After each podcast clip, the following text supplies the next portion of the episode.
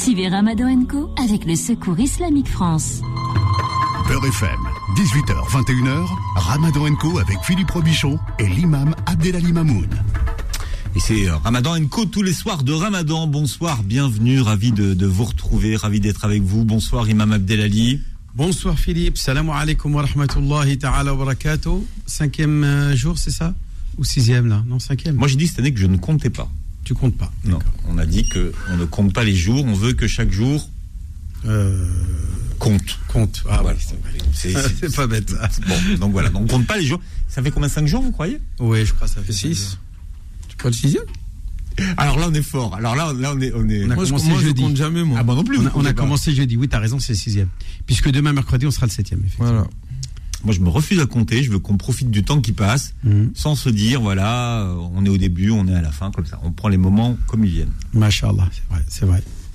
Chaque jour, Parce qu'on sait que ça sera au début, on a trop de temps et à la fin on n'en aura pas assez. Donc comme toujours, et donc on, on dira c'est déjà fini. chaque jour se vaut et le soir, tu manges du veau. Tu vois, moi aussi, j'en fais des, des jeux debout. Oh, la Si seulement, si seulement il y avait euh, les tambours qui vont derrière. D'ailleurs, on a mangé du veau, un beau tagine de veau hier. Oh, les punchlines de l'imam. Non, non, mais attends, hier, c'était bon quand même. Déjà qu'on a vécu un drame ce soir. Non, il n'y a pas de drame, c'est juste euh, Ah, on allait manger directement. une fausse frayeur. Moi j'ai cru qu'on allait boire la soupe euh, à la paille. Bien. Ouais. Alors l'équipe de ce soir, euh, Imam Abdelali Mamoun est là. Ce soir, euh, l'Aden c'est en direct et c'est à quelle heure ce soir, Imam Abdelali? Alors, d'après le calendrier de la grande mosquée de Paris, pour Paris et sa banlieue parisienne, mardi sera à 20h18. Voilà, en direct, l'Aden. Inch'Allah. Walid Mekedem est avec nous. C'est le docteur référent d'émission. Comment ça va, Doc? Ça va super. J'ai attendu ce moment toute la journée Je sais, médecin généraliste, alias Avicenne sur les réseaux sociaux. sur YouTube. Abonnez-vous. Je serai là pour un maximum de jours pendant ce mois de Ramadan. Et tu réponds aux questions euh, d'ordre médical Médical. Allez-y, posez. Là, je viens de finir une journée de euh, et consultation. ceux qui sont liés au ramadan. Ouais, allons-y, allons-y. Là, je suis dans ma lancée. Je sors de journée de consulte. Je suis encore chaud. On Et ça, fait combien de, de patients pour un médecin généraliste comme vous Aujourd'hui, par exemple Aujourd'hui, euh, une trentaine, je dirais. Ouais, trentaine. Ouais, une trentaine. Dans la journée, depuis le matin jusqu'à. Je pense que j'ai fait entre 30 et 40. Hein. J'ai pas pris de pause vraiment le midi, donc euh, de 8. Enfin, à 9h, j'ai commencé à 9h, ça va. 9h jusque. Il n'y a pas si longtemps que ça, donc euh, j'ai vu du monde, ça. Voilà, la journée d'un jeune médecin. Et puis Ousmane Timera est avec nous. Bonsoir, Oui, bienvenue. bonsoir, que la paix soit sur euh, nous tous. J'espère que vous allez bien. Ahlan. Alias. Heureux, euh, Ouais, on lui a trouvé un. un- on Ah ouais alias quoi l'imam- l'im- L'imam lui a trouvé un surnom. Alias Ouais, lequel The Bridge. The Bridge. Ah, Ouais. c'est pas moi. Ah. Ça, c'est pas moi, ça c'est Philippe. Bon, non, vous avez dit le pont. Ah oui, un pont entre la culture musulmane et la Ouais. culture occidentale. Oui, Nouvelle vrai. génération de penseurs. Ouais, c'est vrai. C'est vrai. Inch'Allah. Bon, on va essayer de- d'être à la hauteur de cela alors. Ouais, ouais. En tout cas, heureux d'être avec vous et euh, j'espère que cette euh, journée qui compte se terminera euh, de la plus belle des manières, c'est-à-dire avec de belles invocations exaucées. Inch'Allah, amin. Imam Abdelali, comment le ramadan nous embellit-il? Ah oui, le mois du Ramadan est là pour nous embellir. Bien entendu, après s'être débarrassé de toutes les souillures, les impuretés, parce qu'on a parlé de la purification, il est maintenant important euh, de s'embellir, de profiter de ce mois comme un moyen de, euh, bah, s'imprégner de ses vertus, de ses valeurs, de, ses, de tout ce qui est beau, de ses noblesses de caractère que nous propose le mois du Ramadan et qui, grâce à cette euh, formation continue euh, qui dure un mois, eh bien, nous essayons à l'issue de ce mois du Ramadan de terminer avec tout un ensemble de d'embellissements, euh, de choses belles qui euh, vont faire de nous euh, des personnages et des individus autres, différents, mais surtout beaucoup plus beaux, beaucoup plus agréables à vivre, beaucoup plus sympathiques et surtout beaucoup plus élevés spirituellement. Mm. Ah, Même pas que spirituel, scientifiquement, culturellement, le ramadan est là pour nous ressourcer et pour profiter de, de, de sa grandeur, de sa fraîcheur. Moi j'aime bien parler de fraîcheur comme le hadith du prophète qui dit Ala wa inna fi nafahat. Le terme nafahat. Nafahat, c'est fraîcheur de spiritualité hein, qu'il y a à travers le temps qui passe, comme le dit le prophète. Il y a dans les jours de votre temps qui passe des moments de fraîcheur spirituelle. Il dit le prophète ensuite Ala. Exposez-vous à celle-ci. Exposez-vous à ces, à, ces, à ces fraîcheurs de spiritualité qui vont vous permettre de rayonner, d'être beaucoup plus beau euh, que. euh, alors que si vous restez cantonné, confiné, enfermé dans votre. euh, bah, dans, dans votre. euh, euh, mélancolie, dans votre état. euh, non, il faut ouvrir les fenêtres. C'est comme dans une maison. Si tu ouvres pas les fenêtres, ça sent mauvais à l'intérieur. Le ramadan, c'est comme si tu ouvrais les fenêtres et tu laissais entrer sa, sa, sa, sa, sa- fraîcheur et, ses odeurs agréables et, ses parfums. Donc le ramadan, on s'y imprègne de tout un ensemble de valeurs. Alors quelles sont ces valeurs? On va, on, va, on va voir euh, justement. Alors parmi elles déjà, il y a le contrôle de soi. C'est très important d'avoir le contrôle de soi. Qu'est-ce qui distingue un animal d'un être humain? C'est que l'animal, il n'est pas dompté, il est sauvage. Un animal, il fait ce, ce que les passions lui laissent, lui dit de faire. Alors que l'être humain, grâce à son uqal, c'est quoi un uqal en arabe? C'est une corde, c'est la selle, ou non, la, la laisse, c'est une laisse de l'animal qu'on va utiliser pour tenir l'animal. Eh bien, on appelle ça en arabe uqal. Euh, au Proche-Orient, ils disent. L'uqal, c'est le fameux, la forme cordelette qu'on met sur la tête, vous voyez, au-dessus du. Est pendu du kef- Ah kéfier, on dit kéfier, c'est ça? Kéfier rouge. Ah oui. Si, le kéfier rouge, là. Mm. Il y a le kéfier palestinien, là, gris, et puis il y a Ah celui oui, qui est rouge. Et par-dessus le, ce, ce, ce, ce foulard, là, euh, kéfier, on va mettre une sorte de cordelette pour tenir le kéfier. Mais en principe, elle est utilisée, c'est que quand la personne descend de, son, de sa monture, un cheval, euh, euh, une mule, un âne ou carrément un chameau, eh bien, il va l'attacher en utilisant cette corde. Et on appelait à l'époque uqal. Un Sayyidina Omar, Sayyidina Abu Bakr a cette fameuse citation concernant ceux qui, ne, qui refusaient de payer la zakat. Il disait.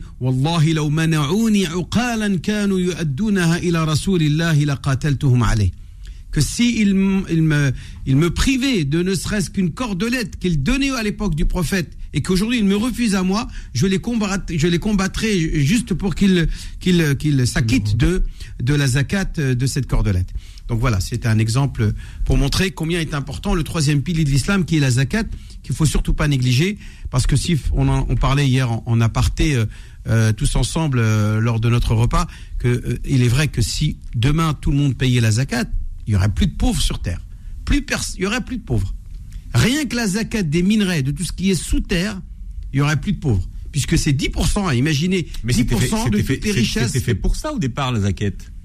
C'était pour éradiquer la pauvreté. Bah oui, mais et moi je dis qu'aujourd'hui, s'il y a une inégalité euh, euh, de euh, entre de, des richesses euh, dans le monde et il n'y a pas ce partage équitable, c'est tout simplement parce qu'on n'assume pas ce pilier qu'on appelle la zakat. Donc une des une des beautés de Ça, ce ça, ce que vous êtes en train de dire, c'est que beaucoup, de- pas assez de gens payent la zaquette. voilà, tout simplement. Oui, bien Ou, sûr. ou- ou parce que la zaquette, elle est pas efficace. Non, non, pas- non, non, bien Non, sûr moi, je non, pense qu'il y a, il y a un pas problème aussi de, d'organisation et d'efficacité. Les musulmans sont pas organisés, sont désunis. Il n'y a pas quelque chose qui les, qui les Mais Est-ce que rassemble. tu crois que les milliards de, de barils de pétrole qui sont euh, euh, qui sont produits par jour, euh, l'or, euh, tout ce qui est minerai, je parle juste rien qui ce qui est minerai. Tu crois qu'on en donne 10% aux pauvres? Non, moi je Non, parle. on- moi, on est loin de là. euh, hier quand je bon, comme on n'a pas encore de contrôle, en tout cas j'en ai pas personnellement, et je pense pas que quelqu'un en aura sur les pétrodollars de ce côté-ci. Mais pas que, si- je parle même de même s'il faudrait, Russie, en Afrique. même s'il faudrait en parler. Euh, mais en ce qui nous concerne, en tout cas les musulmans, la communauté musulmane, celles qui se sentent concernés par le message du Coran et qui veulent sortir la zakat. Moi, je connais beaucoup de gens qui sortent leur zakat, mais ils la sortent individuellement. Ce n'est pas efficace. Il faut une efficacité collective. Et donc, on a la responsabilité de s'organiser. Effectivement, il n'y a pas d'église en islam. Et c'est une chance de ne pas, de ne pas avoir d'église parce que ça met la responsabilité de l'organisation du corps social musulman sur le, la tête de chaque musulman. C'est à nous de nous organiser et de mettre en place ce qu'il faut d'institutions pour pratiquer ce grand pilier de l'islam. On a réussi avec les mosquées. quand même, quand on fait le bilan de la situation concernant l'organisation de cette euh, de ce pilier de la zakat, on a des organisations qui sont rodées, qui sont expérimentées. Secours islamique, Muslim Hands, et j'en passe, c'est des meilleurs. Life, euh, et- etc. euh, savent drainer et organiser la redistribution, de moins, la collecte et la redistribution en, en utilisant des gros moyens et des gens expérimentés en la C'est matière. vrai. Dignité internationale, j'en passe, c'est des meilleurs. C'est vrai, je pense qu'il faut se servir de leur expérience, mais je- moi j'ai une plus grande ambition. Parce que ces associations restent des associations, on va dire, euh, d'individus qui se mettent d'accord et puis bon, et ils font ce qu'ils veulent de leur argent à ce moment-là. Là, il s'agit de l'argent que récolte la communauté par ordre divin et à redistribuer selon les huit catégories que la Sourate Tauba nous, nous indique. Mais il faut organiser. Stratégiquement. en fait. Donc je vois pas, c'est une responsabilité collective qui nous incombe tous et pour laquelle Dieu nous demandera des comptes. J'ai déjà discuté avec certains responsables de ces associations, dont celui de Secours Islamique et d'autres encore. Mais euh, en fait, ça n'est pas une priorité. C'est comme ça que je l'ai compris. Et euh, dans l'assemblée dans laquelle je me trouvais lorsque j'ai eu à, faire cette proposition-là, ils ont passé plus leur temps à se crêper le chignon et à se tirer dans les pattes que de prendre en considération ce côté sérieux. C'est, euh, je pense, encore une fois, une responsabilité des musulmans que de mettre cela en place. Ça fera émule dans d'autres communautés. Peut-être qu'on pourra faire quelque chose de plus grandiose. Mais effectivement, beaucoup de gens sortent la zakat, mais le font individuellement. Il y a beaucoup de gaspillage de l'argent. Il y a beaucoup de riches dans la communauté musulmane, mais leur argent, ils le mettent un peu dans tout et n'importe quoi. C'est pas efficace. C'est pas concentré vers un endroit particulier, prioritaire, qu'on appellerait fils abilina, qu'on règle et ensuite, l'année prochaine, une autre stratégie ou sur Et 10 ans. Moi, je connais des gens qui me disent Moi, je paye la zakat à des membres de ma famille qui sont dans le besoin. Je ne parle pas des ascendants ni des descendants, qui, à qui on a un devoir de solidarité et de nafaqa. Je parle des sadaqat qu'ils vont donner, de, de zakat qu'ils vont donner à des personnes de la famille, des oncles, des tantes qui sont dans le besoin. Par exemple, au pays. Beaucoup de gens attendent l'été pour récupérer tout l'argent de la zakat et quand ils arrivent là-bas, et C'est vrai. en distribution à des gens qui sont dans le besoin. Et on sait que euh, arham. Hein, les gens de la famille sont les plus à même à recevoir ta zakat que quelqu'un d'autre que tu connais pas. Bah, Alors qu'il est dans le besoin. Je parle bien pour un mesquine. Je sais pas. Toujours dans la moi, pour moi, la zakat doit pas être donnée, mais euh, votre avis est, est sans doute plus prépondérant que le mien. Mais ce que je, je- je- il est clair que le prophète disait qu'on prenait la zakat de leurs riches pour le rendre à leurs pauvres, leurs pauvres dans la société. Donc le fait de faire en sorte que la zakat que l'on sort ici aille euh, au bled. Non, donne la zakat ici et après le reste de ton argent, tu l'envoies à ton frère, Alors, à ta je, cousine je veux ou à pas d'autres personnes. polémiquer. Je veux pas polémiquer, mais normalement, si on, tu parles du contexte français Oui. et que il y a, il existe en France un ministère des, de la solidarité et des affaires sociales, on sait qu'il existe euh, des, des conseils, par exemple des, des, des conseils euh, communaux euh, d'action sociale. Il y a même un, un- un- une présidence et une organisation nationale de ces euh, comités communaux des, des actions sociales. Euh, c'est même le maire d'Alfortville qui est le président national de, ce, Ouais, ouais, je de connais cette ces trucs-là, moi, organisation. c'est mon domaine à la Voilà, base. et euh, qui sont là pour- publique. et qui utilisent l'argent de- des récoltes de dons et de donations euh, pour redistribuer aux nécessiteux euh, selon leurs besoins. Et ils travaillent avec Secours catholique, Secours euh, populaire, avec le Resto du Cœur, les organisations neutres qui sont pas religieuses.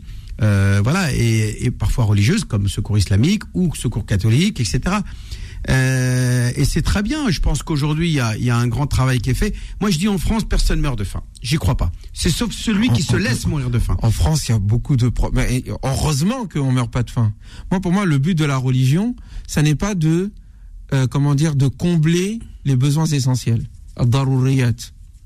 Je sais bien qu'on dit que euh, les maqasid sharia, c'est-à-dire les les finalités de, de l'islam, se dit il y en a cinq et il y a trois euh, niveaux. Il y a les daruriyat, ce qui est nécessaire. Il y a les euh, euh, hajiyat, ceux qui sont de l'ordre du besoin, et puis il y a ce qui concerne bon le, le, le côté le euh, comment dire le le perfectionnement. Moi, je pense que la religion au début, dès le départ, doit viser le perfectionnement et pas seulement le euh, il meurt pas. La nécessité, tu vois. Là, non, pas la nécessité, on n'a pas besoin de la religion pour ça. En arabe, c'est ce qu'on appelle la daruriyat, thumma al-hajiyat, thumma Ah, c'était le, le, ce qui va embellir, est-ce qui va combler des besoins. Moi, je pense que la religion est là pour embellir. Parce que euh, on n'a pas besoin de la religion pour le, le nécessaire. On n'a pas besoin de la religion pour euh, euh, pour euh, combler sa faim euh, avant de mourir. Par contre, on a besoin de la religion pour améliorer. Et c'est ce qui fait qu'il y a certains dictateurs qui pensent que du moment qu'ils donnent du pain et du jeu à leur euh, à leurs ouailles, euh, à leur sujet, tout va bien. Alhamdulillah. Euh, les euh, l'essentiel que de l'islam est, est- est- est- atteint. Ça, c'est un premier point. hein. Deuxième point, oui, il y a beaucoup de choses qui se passent en France, quoique c'est en cours de réduction. La France est en train de revenir euh, sur les euh, principes du CNR. C'est-à-dire du Conseil national de résistance, après la douloureuse expérience de la Deuxième Guerre mondiale, où tout le monde s'est rendu compte qu'il fallait quand même lutter efficacement contre la pauvreté et avoir de meilleures distributions des biens, parce que sinon, on allait tous partir euh, euh, dans de Troisième Guerre mondiale. On est en train de revenir sur ces principes-là aujourd'hui. Et je pense que la communauté musulmane, quand bien même d'autres communautés font leur taf, nous devons faire le nôtre. Mais voilà, c'est juste un avis. On est parti à la zakat. Salut.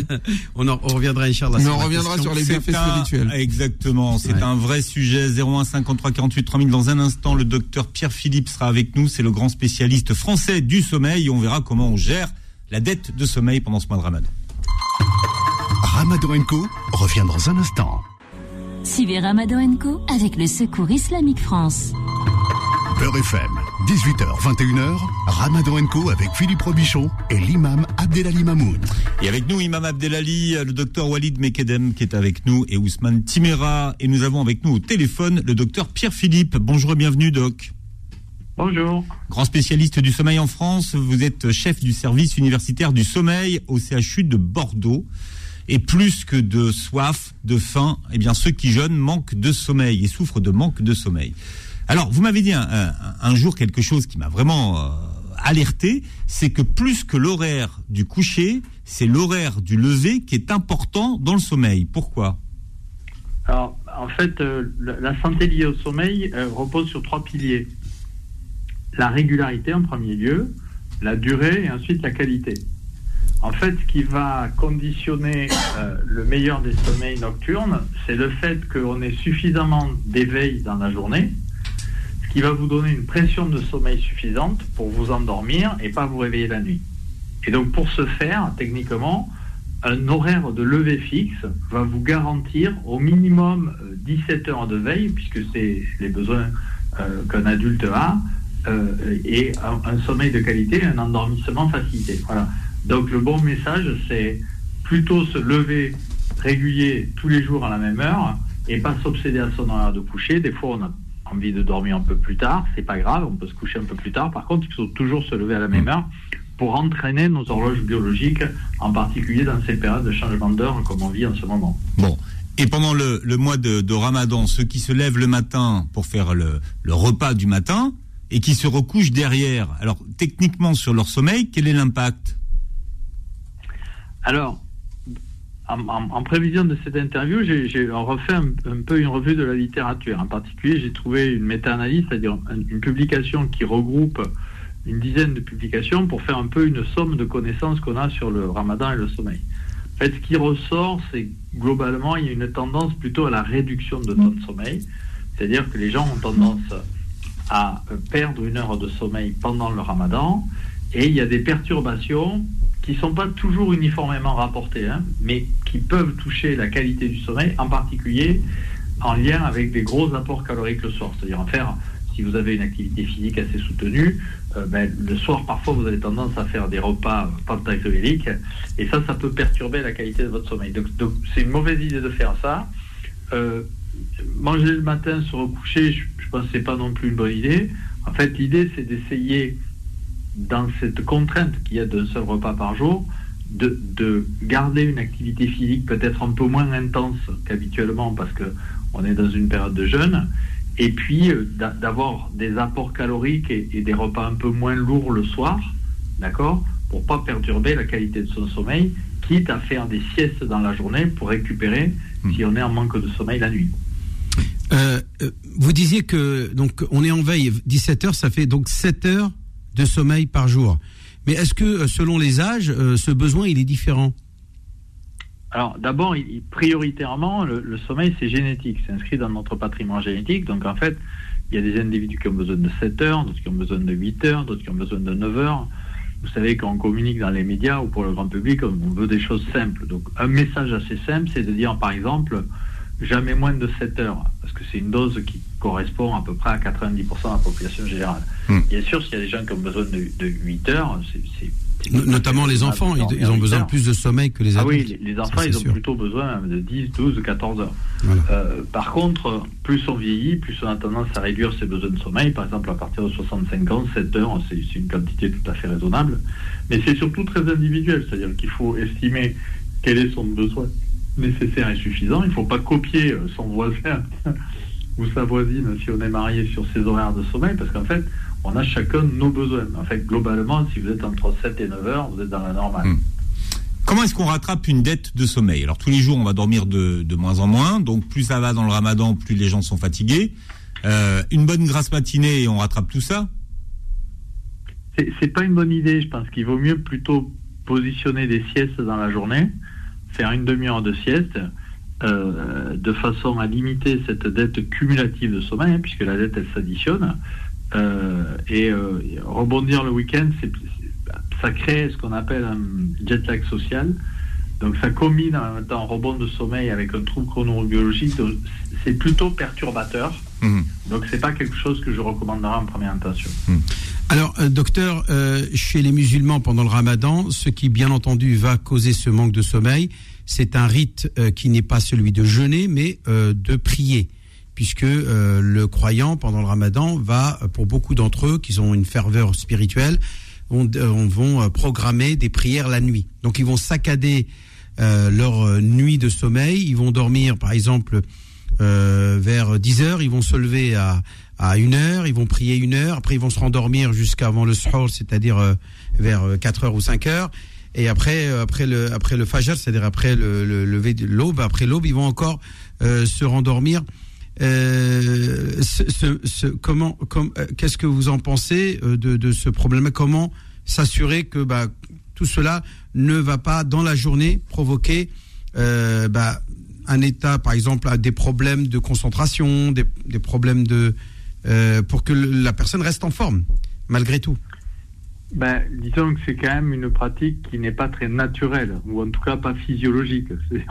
Programmer des réveils nocturnes, c'est pas exactement comme ça que notre cerveau fonctionne. on a besoin d'avoir un épisode de sommeil suffisamment long en première partie pour faire du sommeil en profond, et après, si on fragmente son sommeil, ben, par voie de conséquence, c'est certain que ça introduit les troubles du sommeil. Alors, il y a des gens qui vont plus ou moins bien le supporter s'il y a des gens qui sont insomniaques, par exemple, ils vont avoir tendance à se réveiller beaucoup plus longtemps la nuit sans pouvoir se rendormir. Euh, je pense que c'est globalement, bon, bien entendu, on comprend tout à fait l'engagement religieux hein, qu'il y a euh, dans ces périodes comme ça, très, de, ferveur. Euh, mais c'est quand même quelque chose qui nuit globalement à, à l'équilibre de la santé. Je pense que ça doit être implémenter ou appliquer en fonction de la qualité de votre sommeil. C'est-à-dire qu'en faisant ces, en faisant ces efforts la nuit, ça, il va y avoir forcément des répercussions le jour sur les ah performances, sur ses performances le jour. Oui, et puis sur le niveau d'éveil, si vous voulez, parce qu'on n'est pas du tout programmé euh, pour avoir des fragmentations comme ça, euh, et, et, en particulier dans des contextes de prière qui sont des contextes où il n'y a pas une activité physique énorme c'est compliqué. Quoi. Je pense que c'est des périodes qui sont assez compliquées à supporter. Donc, euh, ce qui est recommandé dans les méta-analyses, c'est de, plutôt de privilégier l'endormissement, par exemple avec de la mélatonine au coucher en refroidissant la température corporelle pour faciliter l'endormissement. Euh, mais euh, bon, c'est sûr que la fragmentation, c'est une épreuve, mm. c'est une épreuve pour son cerveau. c'est pour ça que les, si, si, on le reproduit dans le temps, je pense qu'il faut adapter l'activité de la journée pour pas se mettre à risque, par exemple, en conduisant des voitures sur de longs trajets, ou devoir faire des choses très complexes, parce que peut-être qu'on va pas être à 100% de nos performances. Oui, ça, ça là. C'est surtout pour ceux qui ont des, métiers à risque.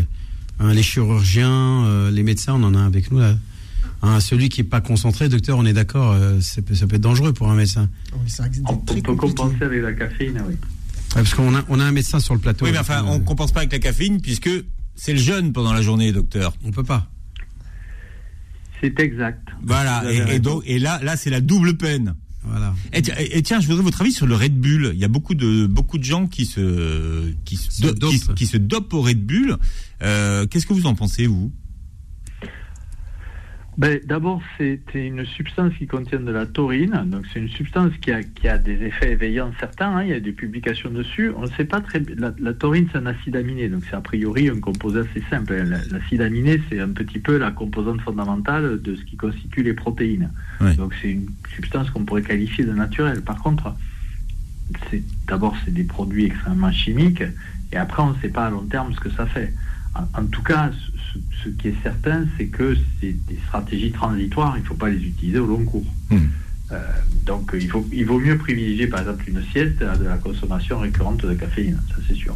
Le docteur Pierre Philippe, euh, voilà, je rappelle que vous êtes euh, chef du service universitaire du sommeil au CHU de Bordeaux, qui a maintenant une consultation. J'ai pas une dernière Si question, me- Philippe Non. Si vous me permettez... Allez, euh, Doc, vous restez avec nous, on va faire rentrer de l'argent dans les caisses, et puis après vous revenez. Voilà, parce que moi j'ai une question à vous poser. Bon, alors restez et, avec et nous. moi, et moi j'ai une information à partager avec vous. Ah, c'est bah voilà, quel teasing. Ramadan Co revient dans un instant. Suivez Ramadan Co avec le Secours Islamique France. Beurre FM, 18h, 21h, Ramadan Co avec Philippe Robichon et l'imam Abdelali Mamoun. Voilà, on parle du ramadan, du mois de ramadan et du sommeil avec le docteur Pierre Philippe, euh, qui est euh, chef du service universitaire du sommeil au CHU de Bordeaux. Imam Abdelali, vous aviez une Ouais, question. c'est une question un peu en conclusion, euh, monsieur, euh, au docteur euh, Pierre, c'est ça Pierre? Ou Philippe. Philippe, Pierre Philippe. Pierre. Philippe, les deux, Pierre. Philippe, docteur Philippe. Euh, justement, on parlait de, de, de qualité de sommeil. Euh, Qu'est-ce que vous conseillez à nos auditeurs, auditrices, pour justement qu'ils aient un, sommeil de qualité, et qui soit réparateur et qui fait véritablement leur permet d'avoir de, bonnes performances? Est-ce qu'il y a l'oreiller? Est-ce qu'il y a le, lit? Est-ce qu'il faut qu'il soit plutôt mou, plutôt dur? Est-ce qu'il y a la, longueur euh, de la durée du sommeil? Euh, quels sont les éléments qui permettent d'avoir justement un sommeil de qualité? Voilà, c'était ma question. Alors, donc, moi, je suis professeur de médecine et je dirige une unité CNRS. Enfin, je dirigeais une unité CNRS qui a énormément travaillé justement sur, le, sur les notions de qualité du sommeil et de comportement lié au sommeil. Donc, le, le point justement que je voulais mettre en avant, c'est que on a créé un compte Instagram qui s'appelle pr.philippe, professeur Philippe, pr.philippe, sur lequel il y a des outils gratuits téléchargeables. Et en particulier, il y en a un qui est très intéressant, qui est un agenda électronique de sommeil que vous pouvez télécharger sur vos smartphones. Et ce qu'on a montré, C'est Canopé c'est qu'en fait, alors Canopé, c'est Hmm. c'est la version un peu plus évoluée, qui est la version qui va vous proposer un accompagnement si vous avez des plaintes de sommeil. Mais déjà, pour, pour répondre à, à- à notre ami, le fait de monitoriser dans le temps son sommeil, c'est-à-dire de regarder son sommeil non pas sur une nuit, mais sur sept nuits, on a montré que ça améliorait la qualité du sommeil. C'est-à-dire qu'en quelque sorte, si vous vous polarisez sur la pire de vos nuits dans la semaine, vous allez amplifier votre plainte et votre ressenti d'un mauvais sommeil. Donc la première route de la bonne qualité du sommeil, c'est plutôt de s'évaluer dans le temps et justement d'avoir des outils qui permettent de dire, bon ben finalement, en fait, oui, certes, j'ai eu une très mauvaise nuit, mais il y en a deux qui sont peut-être pas terribles, et puis il y en a trois qui sont pas mal. Hmm. Et donc les objectifs et, et- et la route du bon sommeil, c'est déjà de dire, ben, au lieu d'avoir une très bonne nuit, je vais essayer d'en avoir deux dans la semaine. vous voyez Parce que souvent, le sommeil, c'est euh, mettre à distance les plaintes, c'est déjà le début de la guérison. C'est-à-dire commencer à dire, bon, ok, cette nuit était pas terrible, mais demain, ça ira mieux. C'est une bonne, et en particulier dans ces périodes de perturbation comme le ramadan, je pense que ça peut être un bon conseil à donner à nos auditeurs, c'est-à-dire de dire, bon, c'est transitoire, donc euh, voilà, et si vous vous réveillez la nuit, vous pouvez sortir du lit, aller boire un verre d'eau, aller vous coucher, il n'y a, pas péril dans la demeure, et Mm. mettez un peu à distance le symptôme. Après, tout l'environnement de la chambre à coucher, bien sûr, c'est très important. Avoir un lit assez récent, un beau matelas, euh, une chambre pas trop chaude et surtout très sombre. Tous, tous ces facteurs-là, c'est des conseils de bon sens, bien sûr. Mais la régularité avec ces outils euh, comme ça, c'est vraiment une valeur ajoutée, je pense, importante. Et on le, on- nous, on le montre dans nos essais, dans nos publications cliniques sur l'efficacité au long cours. Et manger léger. C'est ça qu'il a dit, le Si docteur. possible, le soir, absolument manger léger. La soupe, la soupe. Et non pas le matloua. Bon, au plaisir de vous, de vous revoir, docteur Pierre Philippe. Merci beaucoup. Voilà. Merci, docteur. Merci. Je rappelle que euh, vous avez publié récemment un livre qui s'appelle Réapprenez à dormir pour être en bonne santé chez Albin Michel. Merci d'avoir été avec nous. Tous les soirs à 19h, c'est Ousmane Timera qui est avec nous. Et ce mois-ci, nous, commé- nous commémorons un anniversaire, Ousmane. Oui, un anniversaire. Tu y es souvent, tous les ans, comblé, convié, et nous le chantons ensemble. Nous le récitons en chœur, chaque soir. Tous les vendredis, tu l'entends. Toutes les nuits, tu te le fais chanter.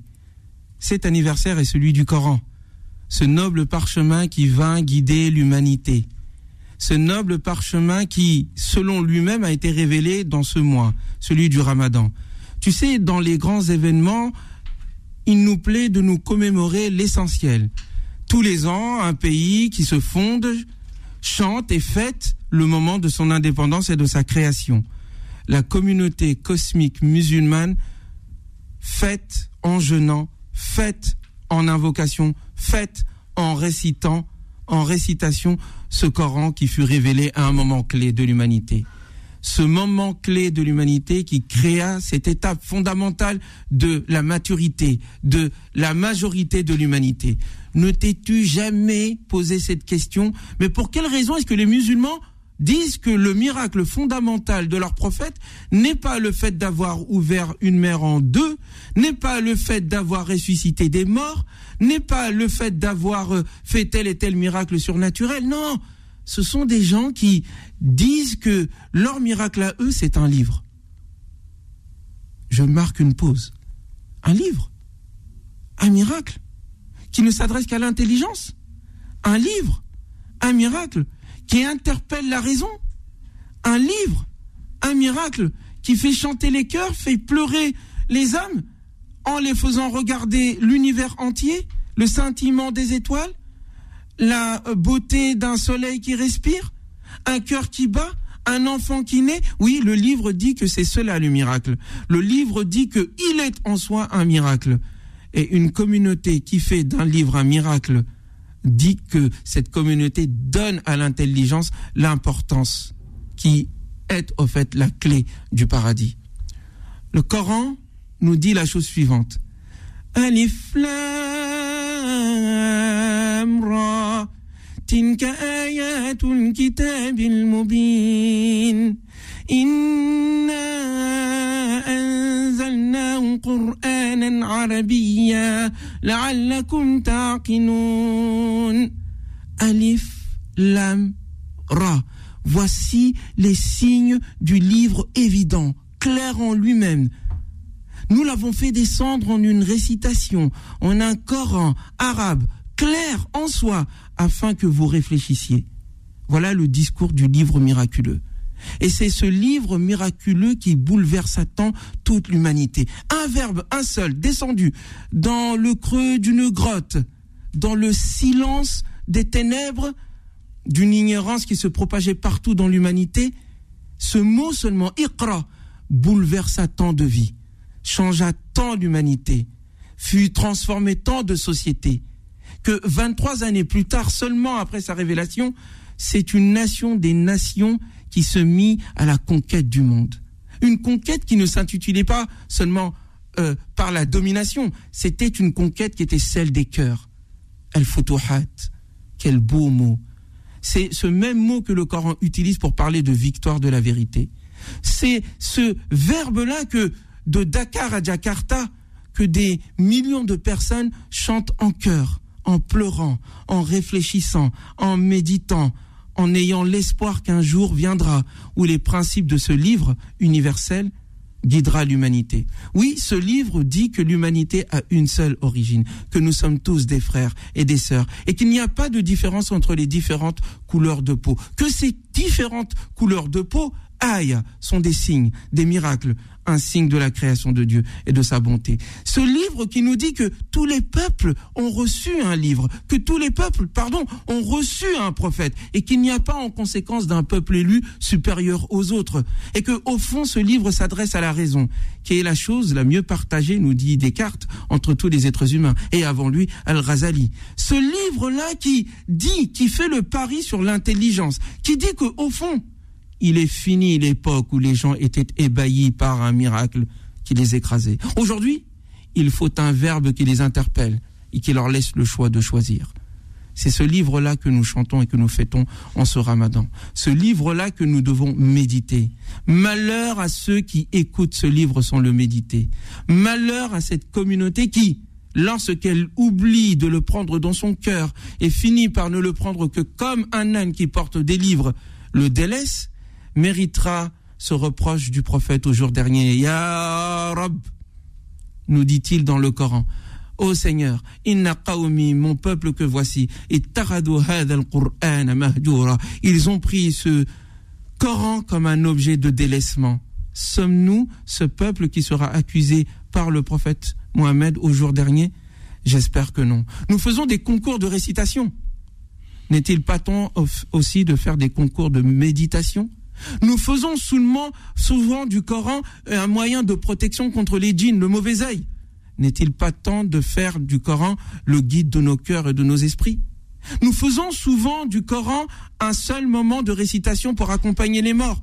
N'est-il pas temps qu'il devienne un accompagnement pour les vivants, pour transformer nos vies, pour nous éveiller, pour nous réveiller? Et le poète, Laskia, de dire le mot suivant par je vais, par lequel je vais conclure mon propos. J'ai pour ami le Coran, nous dit-il. De l'essentiel, il me met au courant. Et dans l'une de nos conversations, car il parle souvent avec le livre, je fis à tous cette déclaration. J'ai foi, donc je suis. Je t'aime, donc je lui. Alors la terre se mit à bondir, car le ciel faisait un sourire.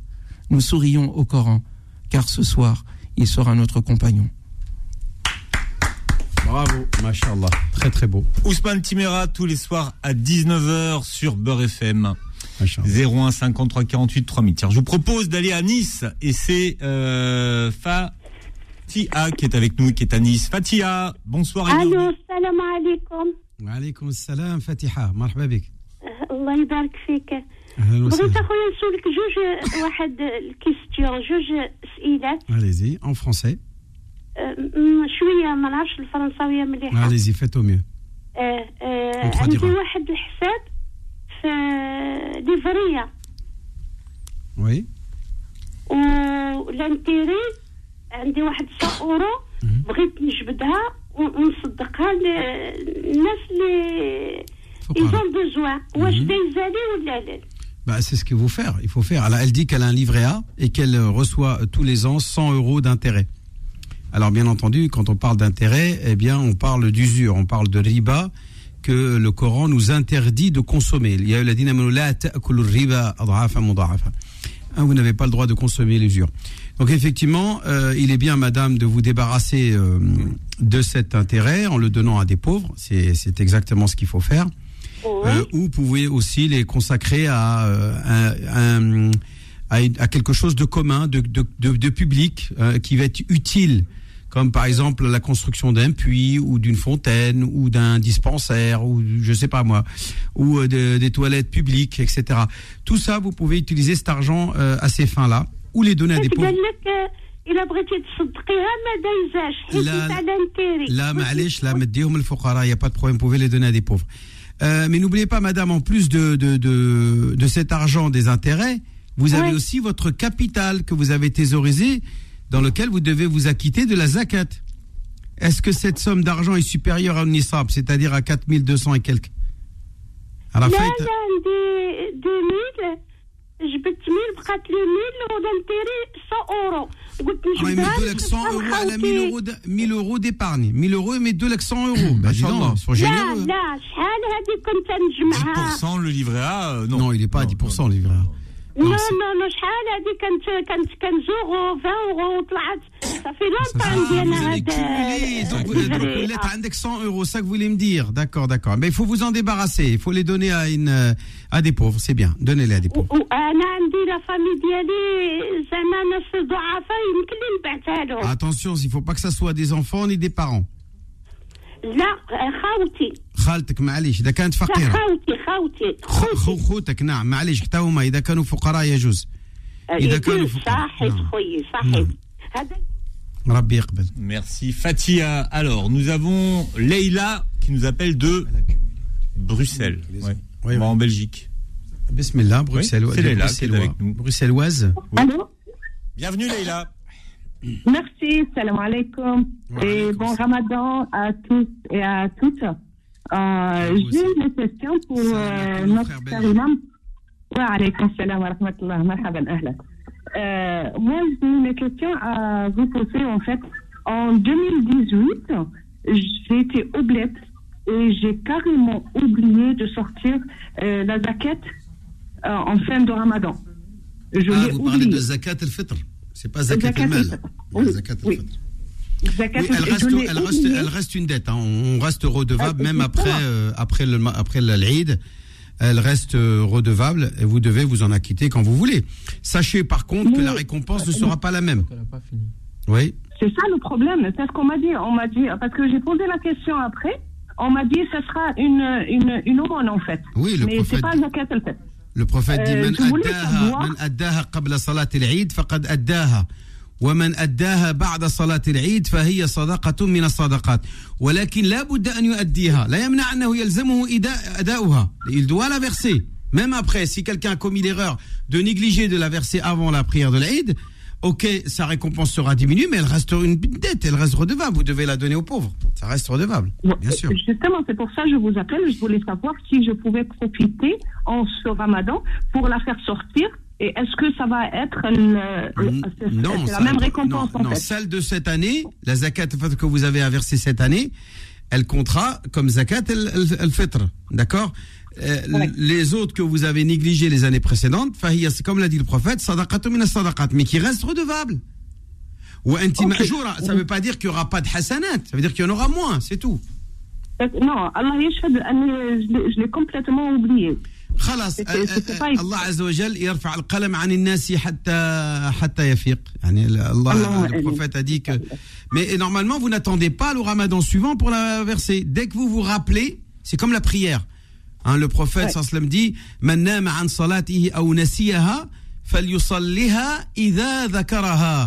Au moment où vous vous en rappelez, vous devez accomplir votre prière, non pas attendre. Par exemple, quelqu'un il oublie de saler le maghrib.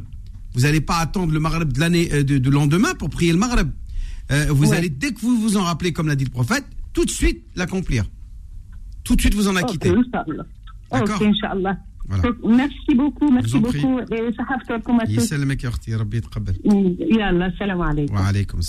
Merci Leïla. On accueille euh, Assina rapidement. Assina, bienvenue.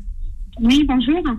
Assina, salam alaikum, bonjour. Oui, salam alaikum. Euh, je vous appelle parce que j'ai une question par une personne qui, je suis sa responsable. En fait, je gère une équipe et elle travaille dans la restauration scolaire. Ça fait un mois, elle est partie euh, l'Amara. Depuis qu'elle est revenue, elle ne veut plus travailler parce qu'elle ne veut pas toucher le porc. Mais surtout, depuis le ramadan, elle ne veut plus servir les euh, adultes. Même si c'est des chrétiens, pour elle, le fait que c'est euh, le ramadan, elles doivent euh, faire jeûner. Et donc, elle a arrêté. Moi, je l'ai appelée pour lui dire qu'elle vient et on va essayer de faire quelque chose pour qu'elle puisse travailler sans toucher ou euh, servir les adultes. Servir les adultes, même si j'ai pas le droit. Mon client, je lui ai pas dit. Mon responsable non plus. mais attendez mais pourquoi vous concluez pourquoi vous concluez qu'elle n'a pas le droit? C'est elle, c'est elle. Bah Moi, je non, lui elle dit dit qu'elle des bêtises elle n'importe Voilà. qui chacun est Merci responsable de ce qu'il est fait. Euh, à partir du moment où vous me demandez à manger, moi je vous donne à manger. Je ne sais pas dans quel état euh, vous êtes pour euh, pour avoir décidé de manger. Moi, je n'ai pas à, questionner et, à jouer les inspecteurs. Oui, est-ce que vous pouvez manger ou pas? Parce que si vous pouvez pas manger, j'ai pas de vous donner à manger. C'est du n'importe quoi. Si quelqu'un vous demande à manger, vous lui donnez à manger.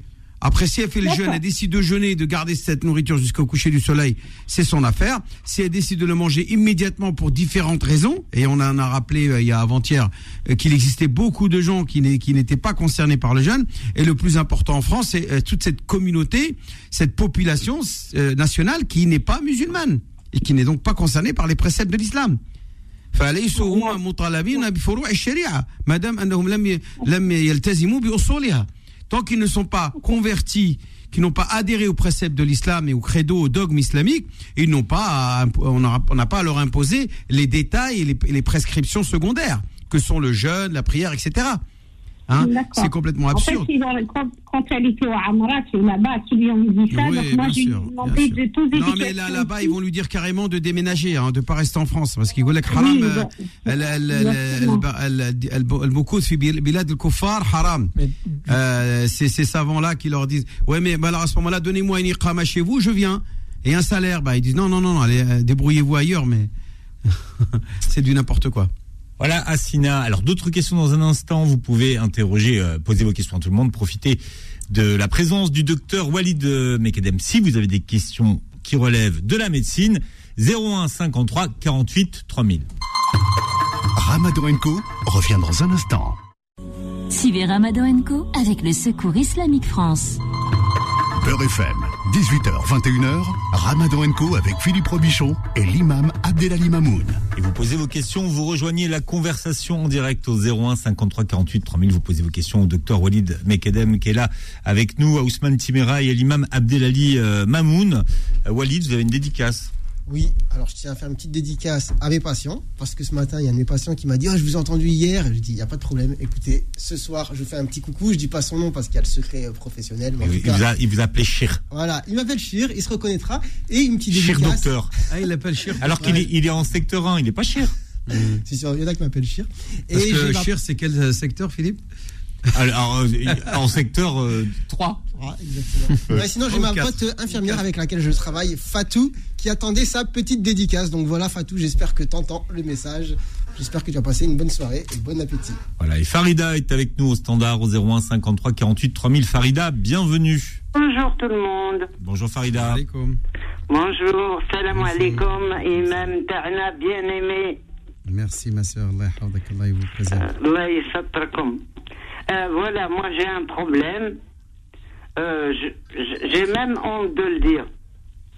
J'ai euh, j'ai la vessie faible ou qui ne s'allait. Euh, Vous avez coule. des pertes, une incontinence, c'est ça Oui. Vous n'en tenez pas compte. arrêt. Vous n'en tenez pas compte.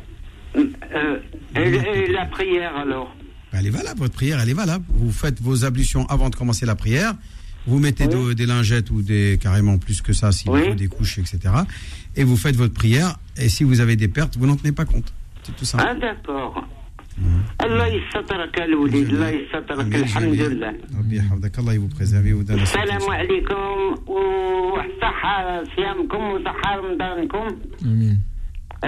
votre famille aussi. Merci ma soeur, à vous aussi, toute votre famille, Inch'Allah, tous vos proches, tous ceux que vous aimez. Inch'Allah, Aïcha, vous êtes avec nous au 01 53 48 3000. Aïcha, bienvenue. Aïcha de Bobigny, ou pas? Bon, alors on va accueillir euh, Asma qui est avec nous. Asma, bienvenue. Oui, allô? Asma, bienvenue. Oui. Oui. Bon, merci, bonjour, bonsoir. Euh, Bonsoir. J'avais juste une petite question à poser concernant euh, les pâtes euh, industrielles dont on se sert beaucoup pendant le ramadan. Dessus, il est écrit qu'il y a de l'alcool élytique. Je voulais savoir si Les pâtes. vraiment c'était illicite ou pas. Les pâtes, oui, les pâtes alcool élytique, oui, effectivement. Ce sont Voilà, pâtes ça, dans dans les les pâtes à ingrédients. pizza, Ah pâtes oui, ah oui. Pizza, genre pâtes, choses. euh, pâtes feuilletées, etc. Voilà, exactement. Moi, moi, je vous cache pas que moi, j'achète pas. Euh, Mimbab et j'achète pas. Euh, il y a beaucoup de fatwas euh, d'imams contemporains, avant celui du Conseil européen de la fatwa, qui considère que la quantité étant tellement insignifiante qu'elle n'est pas, interdite. Elle n'est pas interdite parce que la quantité est trop, infime. Bah, d'autres, disent non, à partir du moment où on jette de l'alcool dans une nourriture, elle la rend pure puisque l'alcool est une souillure, est considéré comme al-kuhul ou un min qui est une impureté qui va donc souiller la nourriture. Et notamment cette pâte va être souillée par cet alcool sur laquelle on a versé euh, euh, euh, voilà dans lequel on a versé la- l'alcool. Et donc euh, je vous dirais euh, si vous pouvez euh, trouver une alternative tant mieux. S'il y en a pas bah, c'est vous qui voyez. Vous suivez l'avis des de ce Conseil européen et d'autres savants qui euh, considèrent que cet alcool éthylique n'est pas interdit et qu'il est trop euh, infime pour euh, rendre impure euh, cette nourriture qui en plus va être va se euh, s'évaporer à la cuisson. Ousmane, D'accord. Non, mais il y Ousmane, a des alternatives parce qu'il en existe euh, 100 dans le commerce. Donc c'était Oui, juste pour vrai. avoir Ouais, je crois que c'est. Marie, je crois la marque Marie. Exactement. J'avais- Ah. J'osais pas le dire, mais oui, c'est si, ça. on peut le dire. bon, là, là, ils vont vous livrer tout un, tout un pack de, de pâtes. Là. Ousmane, Ous- Ousmane Timera, vous vouliez rajouter quelque chose Oui, la question est intéressante. Je ne vais pas revenir sur ce que l'imam a dit. Je pense que c'est très très clair. Mais euh, moi, je, je suis, comment dire, je me dis que celui qui a posé la question euh, de des bonbons euh, des bonbons Haribo halal ou pas halal nous a mis dans des, un pétrin pas possible. Et ces types de questions effectivement que les musulmans se posent ont tendance, après les réponses données, à rendre difficile euh, l'application de la religion. Et c'est la raison pour laquelle le prophète wassalam, disait parmi les musulmans, celui qui a le plus de péchés concernant les musulmans est celui qui a posé une question sur laquelle il n'y avait rien dessus et à cause de laquelle la chose est devenue Sauf interdite. qu'il y a un reportage qui est passé à la télé, euh, Haussmann, dans Oui. lequel on voit euh, la manière, quand, quand- quand- comment est fabriqué les bonbons, et, et on voit clairement qu'ils utilisent des pots de porc, que l'essentiellement la gélatine avec laquelle on va fabriquer la- la- le bonbon, c'est essentiellement de, des pots de porc. D'accord. Mais et, euh, et- et le gars qui regarde ça, il est de confession musulmane et il voit que Haribo, bah, c'est des bonbons fabriqués avec des pots de porc. mais que ça soit Haribo, que ça soit d'autres types de, de bonbons. On mangeait cela, il n'y avait pas de souci. On se posait pas ce genre de questions. parce qu'il n'y avait pas le reportage. On savait pas comment c'était fabriqué. Maintenant, on le sait. Attendez, avant même le reportage, on regarde le, le pour- comme euh, ces, ces savants le disent, le pourcentage dont il est question est infinitésimal. Non, non, non, pas pour la gélatine. La gélatine, c'est le, le- Même le- pour la gélatine, celui la gélatine qui fabrique avec laquelle on fabrique les, Même les la haribots, gélatine, celui c'est- la gélatine végétale ou la gélatine de porc ou la gé- gélatine d'un autre type d'animal, tous ces détails qui nous ont poussé à euh, euh, qu'on pousse à creuser, nous ont rendu la vie difficile. Attends, attends. Moi, je vois, par exemple, des yaourts ou certains produits où il y a marqué carrément gélatine de porc. Toi, euh, Osman, tu achètes, tu manges Moi, je l'achèterai pas, mais je poserai Voilà. pas la question. Je laisserai les gens tranquilles. Eh ben, non, mais les gens, Parce que il faut- mais dès- tu- moi, je laisse les gens tranquilles, mais sinon, on nous interpelle en non, qu'humains. mais- Dans les liégeois, On a- peut Non, pas. Ouais, non, mais voilà. dans le- Il y en a un non, paquet. euh, moi, je comprends votre votre propos. Comment on fait Moi, non, moi, je, je les laisse Non, tranquilles, les gens. Je, euh, Dieu nous a je, pas je leur parle pas de ça, mais c'est eux qui viennent nous poser la Bah, question. on n'est pas obligé de répondre. Ah. On a un problème avec. Gélatine de porc, tu réponds Non, pas les re- je, je, je réponds pas. Ah bah, je sais pas. Je, ne réponds pas parce que dès lors que dès, dès lors que parce que dès lors que Dieu ne m'a pas clairement interdit un- une chose, c'est la liberté laissée aux gens. Si le gars personnellement, comme vous, vous le dites, il va pas l'acheter, moi je l'achèterai pas. C'est tout, mais je l'impose pas aux autres. Cette question-là, maintenant, on en vient avec des rouges à lèvres halal, avec du champagne halal, avec des bonbons halal, avec tout est halalisé. C'est pas possible. Ou haramisé, ou haramisé. Oui, mais haramisé d'abord pour halaliser, parce qu'on part du principe que c'est interdit. Ensuite, il faut un rituel particulier pour le rendre licite. Ce qui va à l'encontre du principe même de l'islam qui dit que tout est licite à la base, sauf ce qui est clairement interdit. Eh ben, c'est clair. Si c'est pas Dieu, clairement le interdit, on laisse tranquille. On est bien d'accord. Voilà. Et là, je te dis gélatine le bonbon, de pas de la viande de porc. Il te, dit, gél... il te dit gélatine de porc. Donc, il y a bien le mot porc. Mais quand je mange un bonbon, est-ce qu'on lui dit est-ce que tu as mangé du porc? On dit ah, j'ai mangé du bonbon. C'est un bonbon qu'on vient de manger. C'est pas du porc. D'accord. Moi, on me dit, euh, dis, qu'est-ce que t'as mangé Euh, Un sandwich? Bah oui, c'est un jambon beurre. Non, c'est pas pareil. Un bonbon, un sandwich à quoi? Ah là, on va, on Bah, va- bah non, bah, Non. un sandwich. Moi, en tout cas, C'est ma, un sandwich qui avait du jambon beurre dedans. ma, ma, ma, ma Et je position. cherche pas à savoir, moi. Moi, ma, position qui, sandwich. ce que je constate, c'est qu'on a dire. l'islam. On se met à chercher des questions religieuses sur tous les détails possibles. Et les réponses qui nous sont données nous bloquent la vie. Wallahu Et puis Haribo a fait sa gamme halal qu'ils vendent un peu partout dans le monde. Ah bah qu'on va manger et- alors, et- plus. et voilà. Mais Haribo, c'est un exemple. hein. On n'a pas fait la exemple. pub pour Bon, rien. hein. Alors, euh, eux aussi, on aura un carton bientôt. Merci de votre Bon, on ouverture d'esprit, on- cher imam. On aura des pâtes et des, et des, et des Et des crocodiles. panzani Ibtissem est avec nous, le sourire. Ibtissem, bienvenue. Ibtissem. Alaykoum salam. Alaykoum salam wa barakatuh. Vous allez bien? Oui. Marhaban, Ukhti Karima. Alhamdoulilah. Alors j'ai une petite question. Je suis asthmatique et j'aimerais savoir si euh, pendant ma journée je fais une crise d'asthme et que je prends ma ventoline, sinon- ma ventoline sinogène, il compte ou pas? Alors, il y a divergence entre euh, les savants concernant cette question. Euh, moi, je suis de ceux qui facilitent, parce que c'est bien de faciliter quand on peut faciliter.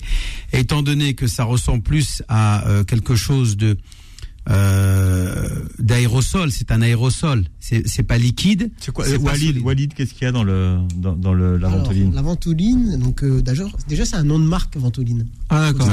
là-bas, c'est quoi Parce que le nom à l'intérieur, c'est du salbutamol.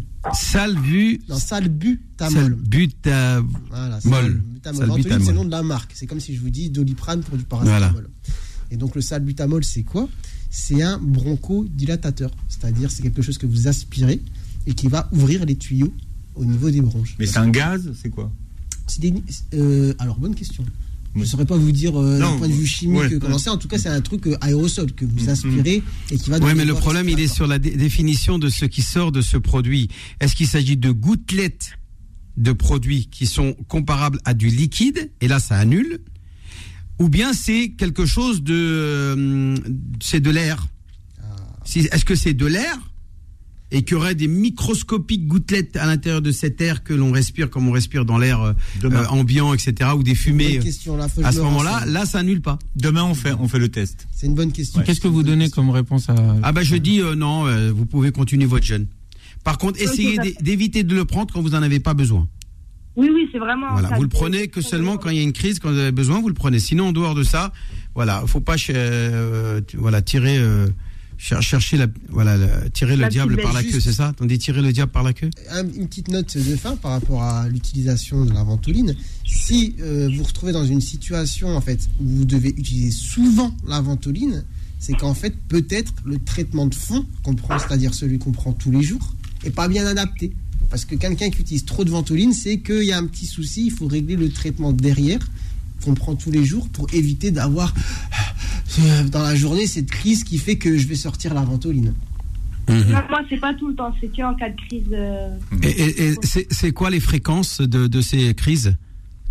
C'est une fois par jour, une fois par semaine c'est quoi? Euh, non, deux, trois fois par mois, grand max. Ouais, Ça ça va, va. c'est pas énorme, c'est pas énorme. Bah écoutez, Ouais, si, non, vous, c'est si pas ça vous arrive dans la journée, surtout, prenez soin de vous et euh, vous ne préoccupez pas de jeûner ou pas. En tout cas, vous prenez votre ventoline, vous préservez votre vie parce que en cas où, qu'est-ce qui risque si elle prend pas sa ventoline, euh, Ah bah, docteur? une crise d'asthme, ça peut se transformer en une crise d'asthme sévère où vraiment on a besoin euh, d'avoir de l'oxygène et de passer suffoquer. d'hôpital. Bien sûr, il y a des crises d'asthme, c'est pas pour faire peur, mais qui finissent même en rien parce que l'asthme, il y a différents stades et quand on fait une crise aiguë, ça peut être très très grave. Donc heureusement, la ventoline, ça marche bien et sur une crise d'asthme légère, ça marche très très bien. Voilà la réponse à votre question, Iptissem. Dans un instant, le retour de Kamel Shekat. C'est la première, c'est la rentrée pour ce mois de Ramadan de Kamel Shekat. Et nous verrons avec lui pendant tout ce mois comment vivre les noms sublimes de Dieu. Kamel Shekat dans un instant. Ramadan Co revient dans un instant. Suivez Ramadan Co avec le Secours Islamique France. Beurre FM, 18h, 21h, Ramadan Co avec Philippe Robichon et l'imam Abdelali Mamoun. Voilà, et c'est la première de Kamel Shekat ce soir. Euh, Kamel Shekat, chercheur en théologie, membre fondateur des Oulémas du Sahel. Bienvenue Kamel et quel plaisir de vous entendre. Tout le plaisir est pour moi. Salam alaikum. وعليكم السلام عليكم السلام شيخ عبد ورحمة العالي الله وبركاته مرحبا استاذنا Comment الفاضل allez-vous توحشناك اخويا حالكم. الكريم واش راكم الله ينورك. كيف الاخوه في الجزائر Alhamdulillah. Vous allez tous bien, ça se passe bien, vous travaillez Oui, bien Oui, oui, oui. Très, très bien. ما شاء الله عليكم Il y a pas de الله الله يخليك الله يخليكم لنا ان شاء الله الله ينورك. ولجميع المسلمين Amin, ya Rab. بارك الله فيك مرحبا Alors, بك on- comme tous les ans ان شاء On الله se lance Alors, on va vivre avec vous pendant tout ce mois, euh, Kamel Shekat, les noms sublimes de Dieu. Et on commence par... Inch'Allah, l'Asma al-Husna. Aujourd'hui, on va, aujourd'hui, on va introduire le sujet. On va pas commencer. On on- on n'aura pas la, la possibilité de les faire euh, dans, dans la to- leur totalité. Bon, notons tout d'abord que nous avons un hadith apporté par le Bukhari Muslim d'après Abu Hurayrata, anhu, il est dit, certes Allah a 99 noms. En arabe, il est dit, man ou bien man. Ça veut dire, quiconque les dénombre ou bien quiconque les mémorise, entrera par Mais en fait, euh, man veut dire être, euh, les méditer, être en conformité avec ces noms. Et quand vous, quand vous étudiez les, les- les- ce, qui, ce qui se fait euh, en termes de, de- d'intelligence émotionnelle ou bien de psychologie positive, quand vous étudiez Stephen Covey ou bien Don Clifton ou bien un certain, un certain Steve Abdelkrim, vous allez vous rendre compte qu'avec ces mêmes noms et attributs sublimes de Dieu, vous allez pouvoir faire du développement personnel, à condition d'être à la hauteur de, ces noms, d'être en conformité avec eux. Je me souviens quand nous avons, quand j'ai commencé mon cheminement en tant que, en tant que, on va dire, euh, cheminant, un, un petit étudiant dans le domaine des sciences religieuses, la première chose que nos maîtres nous apprenaient, c'était un hadith qui dit les, les, miséricordieux, Dieu sera miséri- miséricordieux avec eux le jour de la résurrection. Soyez miséricordieux avec les gens d'ici-bas on sera miséricordieux avec vous dans le ciel. Ça veut dire que à la base, tout ce que nous faisons doit normalement faire de nous des vecteurs de la miséricorde de Dieu. Et c'est pour cela que quand on lit Rahman Rahim, le très miséricordieux, le tout miséricordieux, ceci devrait avoir un incident sur nous et devrait normalement euh, nous inciter à aller vers quelque chose de positif. Quand vous lisez le nom Al-Khaliq, le créateur, ou bien le Badi', le novateur, ceci devrait vous inciter à aller vers tout ce qui est euh, innovation, euh, création, intelligence, etc le, le, le tout pardonnant, ou bien celui qui ne cesse de revenir et d'accueillir le repentir sincère de ses adorateurs, ceci normalement devrait vous inciter à faire de manière périodique des mises à jour, vous remettre en question, vous remettre en cause, rectifier le tir, comme on dit. Et quand vous lisez ce nom qui est Razak, celui qui, accorde, celui qui accorde la subsistance à ces créatures. Euh, nous avons un verset dans le Coran qui dit votre subsistance et, ainsi que ce que l'on vous a promis se trouve dans le ciel. Ça veut dire que votre subsistance elle est garantie. Ceci ne devrait pas faire de vous une personne laxiste, mais quelqu'un qui va de l'avant parce qu'il a déjà assuré le, minimum vital, donc il reste encore à faire quelque chose de bon. Le mot, le, le nom l'Ali, le sublime, l'élevé, ou bien le hassid, celui qui tient compte de tout. Tout ça devrait normalement avoir une incidence sur notre comportement et vous allez le voir. Nous allons étudier justement ces, ce que nous allons passer en revue comme nom et un sublime de Dieu. Nous allons essayer de les étudier sous le prisme justement du développement personnel. Parce que euh, il a été prouvé de toute manière, si, si l'on arrive à, favoriser justement l'intelligence émotionnelle, il a été démonté que tous ces, toutes ces charges positives peuvent avoir une incidence sur tout ce qui concerne enfin, la, réussite euh, sur le plan social ou sur le plan professionnel, etc. Donc nous allons vraiment essayer de les étudier dans ce sens et non de, de, de, la manière classique dont on a l'habitude de les étudier. Même si cette manière classique, elle, est, elle fait partie du patrimoine, elle est, elle est la base même de cette étude, mais sachez que quand vous lisez un nom sublime de Dieu, il faut que vous vous en imprégniez et il faut que vous le viviez. Il ne sert absolument à rien de mémoriser les noms de Dieu, de les connaître, il faut les vivre, il faut les mettre en pratique. Et c'est ce que nous essaierons de faire, Inch'Allah, durant ce mois béni. Voilà pour l'introduction. Kamel, Shekat, tous les soirs à 19h45 pendant le mois du ramadan. Il, a ses fans aussi. Il y a beaucoup de gens qui sont amoureux de, du discours de Kamel Shekat et je suis content, super content qu'il est avec nous encore une fois et j'espère qu'il va rester avec nous, encore longtemps. Tous les, tous les ans, Inch'Allah. Inch'Allah. Salam alaikum. Wa alaikum salam. Et à demain, Kamel. Je voudrais vous parler de Mo le patron. Mo le patron, c'est celui qui nous accompagne tous les soirs euh, lors de l'auditeur VIP et qui permet à peut-être l'une ou l'un d'entre vous de repartir avec. Mo, le patron, c'est celui qui vend des meubles, c'est ça? Ils vend de l'électroménager. De l'électroménager. Écoutez un peu. Euh, euh, Mo le patron, s'écrit comment ça, Mo? Mo. Mo. Mo. M-O Non, il y, a un H. Ah, M-O-H. Mo. Ah, de Mohamed, quoi. Voilà. Le patron. Oui. Mouh, ah, Mouh. Mohand. Ah, Mohand ou Mohamed. Voilà. En tout cas, euh, c'est la seule adresse pour vous équiper en électroménager jusqu'à 50% moins cher que les prix constatés, lave-linge, frigo, télé 4K connecté, four aspirateur, literie. Euh, deux adresses à Paris, les 8 bis rue des Beaux Soleils à Osny dans le 95 et entrepôt au 1 rue de la Dordogne à Buchelet dans le 78. Et vous retrouvez aujourd'hui tous les produits de Mo le Patron euh, disponibles sur l'application, alors application App Store et Google Play. Voilà, Mo le Patron qui nous accompagne pendant tout le mois de Ramadan. D'accord. Ramadan Co revient dans un instant. Suivez Ramadan Co avec le Secours Islamique France. Beurre FM, 18h, 21h, Ramadan Co avec Philippe Robichon et l'imam Abdelali Mamoun. On parlait, Imam Abdelali, tout à l'heure, euh, des vertus de ce mois de Ramadan. Oui, on évoquait justement la notion de euh, maîtrise de soi et euh, de, contrôle de ses passions. Que le mois du Ramadan, quand on s'oblige déjà à, ne pas manger alors qu'on a faim, ou à ne pas boire alors qu'on a soif, ou à consommer des relations alors qu'on a envie, là, il y a ce travail sur soi pour dire tout simplement à son alter ego, à ce qu'on appelle nefs, Al-Ammar celle qui ordonne à faire le mal, eh bien non, c'est moi qui commande ici, c'est moi qui dompte, c'est moi qui gère la situation, c'est moi la raison et mon cœur qui décidons de ce que tu peux faire ou tu ne peux pas faire, de ce que tu peux dire ou ne pas dire. C'est une, euh, c'est une session, c'est une formation dans laquelle on apprend à maîtriser soi-même.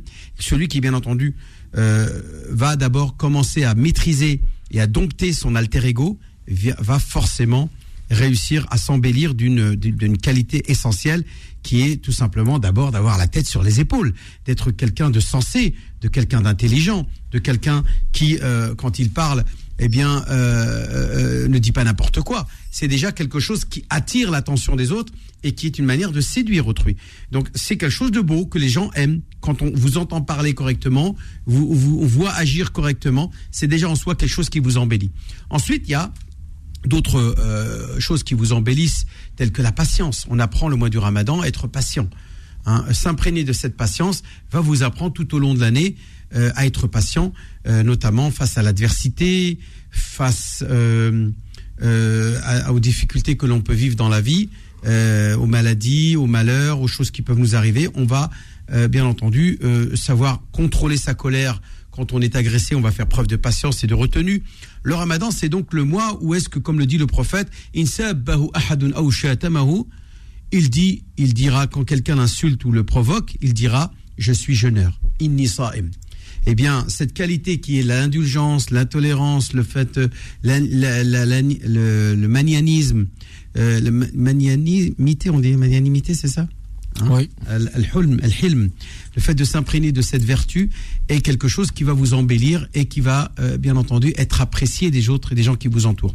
Parce que finalement, à quoi ça sert jeûner? C'est d'abord parfaire ses relations avec la, la ce qu'on appelle la relation horizontale avec la création, hein, avec les gens qui nous entourent, avec les créatures qui sont autour de nous, et euh, faire en sorte que l'on soit apprécié parce qu'on a une attitude euh, appréciable et bien entendu, tout cela est associé à une relation verticale qui est la relation qu'on a avec Dieu et qui est, qui est, qui est renforcée pendant le mois du ramadan par cette notion de d'adoration euh, intime. Parce que le jeûne est une adoration intime. Euh, qui engendre la pudeur de Dieu, c'est-à-dire l'avoir honte. On n'a pas besoin, euh, quand, on fait un péché, on le fait souvent sans, en s'assurant que personne ne nous voit. Mais celui qui jeûne, il, peut très bien ne pas jeûner et, chez lui tout seul ouvrir son frigo et manger. Mais il va pas le faire. Donc ce ramadan va l'éduquer à avoir cette pudeur envers Dieu. C'est aussi l'expression istihdar al-mawla azza Et on l'appelle aussi al-ihsan, an Allah ka'annaka tarah. Adorer Dieu comme si tu le voyais, la bienfaisance. Retrouvez Ramadan Co tous les jours de 18h à 21h et en podcast sur beurrefm.net et l'appli Beurre FM. Ramadan Co vous a été présenté par le Secours Islamique France. Vos dons changent des vies. Agissez aux côtés du Secours Islamique France. Ramadan, votre générosité fait toute la différence.